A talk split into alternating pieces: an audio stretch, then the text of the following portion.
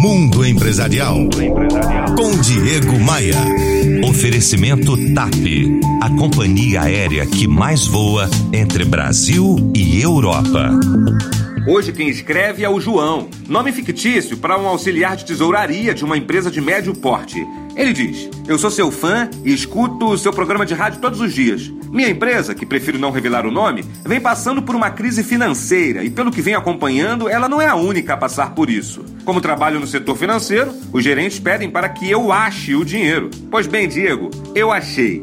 Na verdade, eu tenho uma ideia bem concreta do que aconteceu com o nosso dinheiro. Eis que lhe pergunto: Será que vale a pena eu provar o motivo pelo qual o dinheiro sumiu? Como eu devo agir nessa situação? Ô, ô, João, no meu modelo de gestão, a verdade deve sempre prevalecer, em detrimento a lobbies e politicagens. Fornecer esse relatório com a sua opinião deve sim ser a sua ação, mesmo que isso lhe custe caro, até mesmo com demissão. São três situações que eu consideraria. Primeiro, saber dos problemas e não revelá-los é ser cúmplice da situação. Segundo, trabalhar em empresa antiética é denigrir sua carreira.